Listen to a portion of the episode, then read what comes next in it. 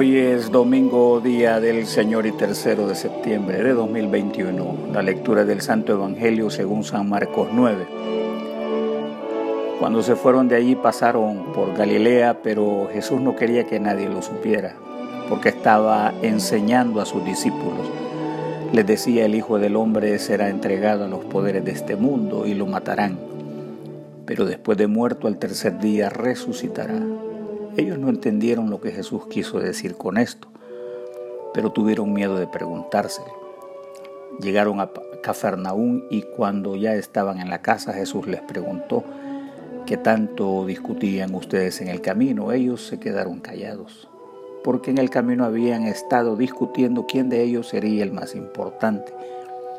Jesús se sentó, llamó a los doce y les dijo, si alguno quiere ser el primero, deberá ser el último de todos y el servidor de todos. Luego puso a un niño en medio de ellos y tomándolo en su brazo le dijo, el que recibe en mi nombre a un niño como este, me recibe a mí, y el que me recibe a mí, no me recibe a mí, sino al que me envió. Esta es la palabra del Señor. Jesús, dolor, ser el último y la resurrección. Jesús anuncia su entrega, muerte y resurrección el texto ubica a Jesús en ruta hacia la parte sur, su destino es Jerusalén. Hace su última parada en Galilea, lugar donde creció, donde hizo muchas amistades y acercó a miles al reino de Dios. Su deseo fue no ser interrumpido porque está concentrado enseñando a sus discípulos. Por segunda vez les pronuncia este mensaje, sobre lo inevitable de la ruta del dolor, la muerte y resurrección. Son créditos obligatorios e ineludibles que debemos mantener en nuestra bitácora de vida. Les ha reiterado, el Hijo del Hombre será entregado en manos de hombres y le matarán, y una vez muerto resucitará a los tres días. Aunque sus palabras carecían de sentido en la visión de ellos, ya que mientras él hablaba sobre sus penas a corto plazo ellos discutían sobre la grandeza terrenal de sus puestos futuros en el reino de Dios, muy parecido a nuestros actuales escenarios cristianos donde el sufrimiento carece de sentido. La sociedad se esfuerza por hacer invisible el dolor, la muerte, la pobreza, enfermedad, y por el contrario exalta el triunfo, la comodidad, el placer, la burbuja de la perfección y da la bienvenida a los amaños de la modernidad la que muchos pseudo predicadores se han empeñado en promover, los estándares del mundo actual y de un falso evangelio. Además, algunos cuantos se avergüenzan expresamente de los ancianos, de nuestros niños en condición de discapacidad, de familiares con enfermedades crónicas, del pobre, del inmigrante, etc. La expresión del texto será entregado para didotai, indica o sugiere que Dios está relacionado con esa entrega. La forma pasiva y activa del idioma indica que Dios está implicado de forma tácita en nuestros dolores y penas. Pablo enfatiza dicha idea cuando escribe también por nosotros a quienes se ha de contar, a los que creemos en el que resucitó a Jesús, nuestro Señor, de entre los muertos, el cual fue entregado por nuestros pecados y resucitado para nuestra justificación. Es claro que nosotros también somos herederos no únicamente de sus bendiciones, sino de sus padecimientos, mientras recibimos nuestra herencia gloriosa junto a Él, la resurrección eterna. Además, hermanos, en nuestras horas oscuras, los pesares, traiciones, dolencias, tragedias, siniestros, el Dios Todopoderoso se mantiene cercanos a nosotros. Se hace presente el poderoso Dios con nosotros, así como el siervo que sufre por nosotros. La pluma del poeta esculpió lo siguiente. Ese minuto, ese instante, cuando el dolor intenso, tan punzante, duele respirar por estar vivo, ese instante doloroso donde todo oculta su sentido. Sin embargo, el cuerpo sigue vivo, fuerte, mientras el pensamiento, el entendimiento y el alma están fallecidos. Pero el dolor es tan agudo y pienso que pocos lo han sobrevivido. Y aquí estoy recordando ese instante de abandono, cuando mi alma deseaba salir y volar a su destino, pues tierra estás habitada por cadáveres y mi alma añora el hogar divino. Esta es una expresión que nos hace reaccionar sobre esta realidad que no es ajena a los padecimientos del hombre. Jesús y el anhelo por ser el último. Los estándares del mundo son opuestos a varias enseñanzas de Jesús. El mundo y el Evangelio tienen opuestos que riñen cual valores irreconciliables en su reino. Dios nos invita a tener participación actuando con el ejemplo. El mundo se opone a la justicia del cielo. Lo hace alentando la vía del triunfalismo, ser vencedores sobre los demás y sobre todo estimula el ego para estar por sobre el hombre. Así las aspiraciones educativas, las deportivas, el liderazgo, la participación, apuntan casi siempre al éxito y para escalar lo más alto posible. Se inculca a crecer, estar en el primer lugar, lograr preseas, aparecer en el titular, ser mencionado como importante, destacar como lo mejor y ser indiferente al servicio del prójimo. La postura firme de Jesús nunca fue carente de propósito porque él explicó contundentemente, los jefes y naciones tiranizan y los grandes oprimen con su poder. Entre ustedes no debe ser así. Si alguno quiere ser grande, debe ser su servidor. Y el que de ustedes quiera ser el primero, que sea el servidor de todos. Si hemos extraviado el propósito, hoy es ocasión de recuperarlo. Se trata del servicio a los demás. La discusión mantenida entre discípulos llega a ser notoria para el maestro. Les está instruyendo, no perderá ocasión en favor nuestro, cual ejemplo generacional y que nunca olvidemos lecciones tan imprescindibles para la fe. Jesús pregunta, ¿qué pláticas son esas? ¿Cuánto es el valor que nos damos frente al prójimo? ¿Cuánto nos valuamos en nuestra participación comunitaria? La reprensión dura de Jesús no se deja esperar por la tonta ambición demostrada. Esta disputa está por sobre el interés de su pasión y muerte. Han preferido hablar del poder, la vanagloria y tomar ventaja de los demás. El pensamiento terreno a muchos les ha ocasionado daño, ya que en lugar de portarse con humildad asumen haber subido de nivel espiritual con respecto al prójimo quienes acompañaron a Jesús al monte y fueron testigos de una experiencia gloriosa junto a Moisés y Elías.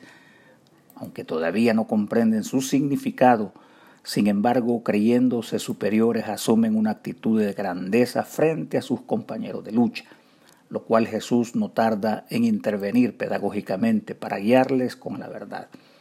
El silencio de ellos es evidencia que ha capturado su atención y luego no olvidarán la importancia de ser humildes y servir a los demás.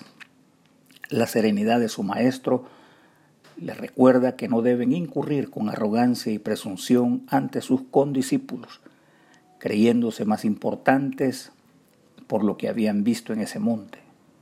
Jesús aquí enfatiza dos conceptos necesarios para todo seguidor. Dice el texto, si alguno quiere ser el primero, será el postrero, escatos de todos y el servidor, diáconos de todos. De acuerdo a las normas de su reino debemos aspirar al último puesto, así como enfocarnos en el servicio al prójimo como excelencia de nuestra aspiración de comunión con Dios. Se comprende que ser parte de la servidumbre es algo que no es muy atractivo en la perspectiva de cualquier comunidad. Para Jesús, una persona verdaderamente grande es un diáconos, un diácono es literalmente un sirviente y no se refiere a una posición o nombramiento de tipo pastoral en una iglesia o cumplir un privilegio, sino más bien una actitud de vida en todo momento hacia toda o cualquier persona y en cualquier parte o contexto de nuestra vida. Es vivir en entrega y amor, servicio a los hombres para beneficio esencial de su vida. Tomar en serio al prójimo no requiere autorización o preeminencia, sino más bien pensar siempre en el bien que podemos producir a otros. Jesús dice que el que se dedica a servir es grande, o sea, aliviar el sufrimiento de los demás tiene un valor incalculable en su reino. Es un acto espiritual, una entrega que rápidamente es notoria en los estratos celestiales y se convierte en, en actos de justicia es un valor crediticio para el cielo y opuesto a nuestra opulencia, arrogancia, los primeros puestos, reconocimientos humanos, etc. Es algo maravilloso que Jesús les llame grandes y que a la vez nos coloque en el puesto menos notorio, o sea, en el último lugar. Dice su consigna con claridad plena, de la misma manera que el Hijo del Hombre no ha venido a ser servido, sino a servir y dar su vida por la liberación de todos. Jesús y el niño cual modelo ejemplar. Este epílogo sobre la enseñanza del reino se vuelve inmejorable ya que de manera sencilla coloca como modelo el comportamiento de un niño. A los adultos a menudo les parece que un niño no puede enseñarnos mucho. Para Jesús es lo contrario, ha inmortalizado un ejemplo, porque es un referente al que podemos apelar en cualquier momento. Nos invita a vivir con la actitud del niño. Con él nos muestra algunas lecciones siempre vigentes con las cuales interactuar para relacionarnos positivamente en su reino inaugurado. He aquí algunas cualidades ejemplares de los niños. En primer lugar, un niño siempre es consciente de su pequeñez tanto física como de rivalidad. Competir es más bien un reflejo y no una intención de ser mejor que nadie. En segundo lugar, un niño considera sus limitaciones reales como impotente para rivalizar. Reconoce que alguien siempre tiene más energía que él. En tercer lugar, un niño posee la humildad del más elevado nivel. Nunca pronuncia ser mejor en sus actos. Cede el espacio a quien sea, intuyendo que siempre hay alguien que sabe hacer mejor las cosas.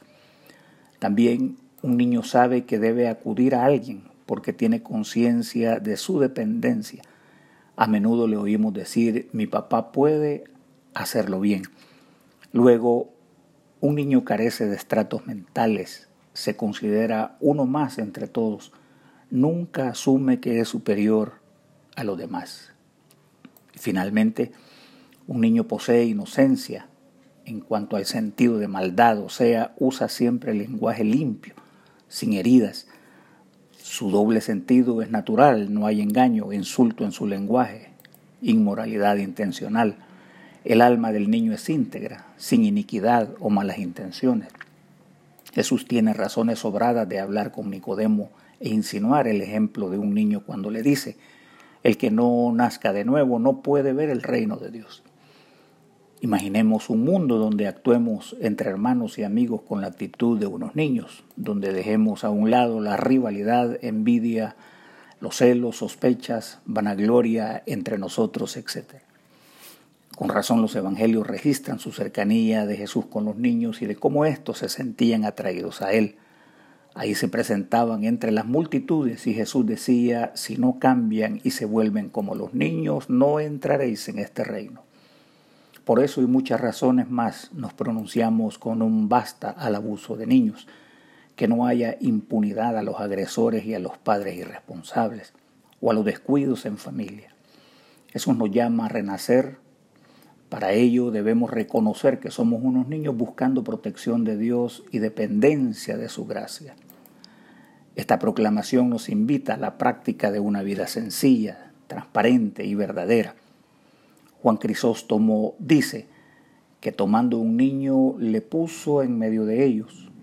De este modo nos hace ver que debemos ser humildes y sencillos, porque el niño está limpio de envidia de vanagloria y de toda ambición de primacía. Y no les dice solamente, si obráis de este modo recibiréis gran recompensa, sino también si honráis a otros por mí. Y después de abrazarle le dijo, cualquiera que acogiera a uno de estos. El salmista anuncia la causa justa de Dios para el mundo como el Dios de toda justicia Pide que nos bajemos al nivel del desamparado, acudamos al lecho del pobre, a la altura del necesitado llevemos al niño a nuestros brazos. Así nos demanda su justicia en favor de los hombres, de tal manera que esos brazos somos nosotros. Jesús bajó hasta nosotros, hasta nuestro dolor y la muerte para salvarnos.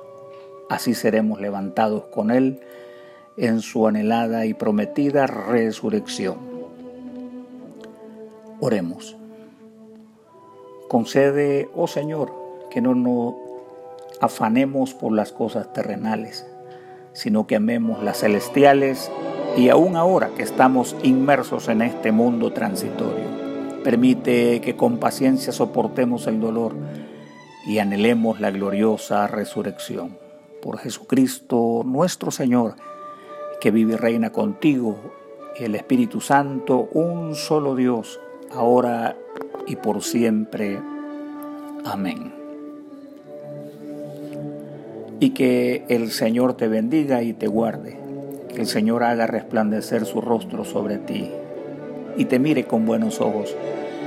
Que el Señor vuelva hacia ti su rostro y te conceda la paz. Amén.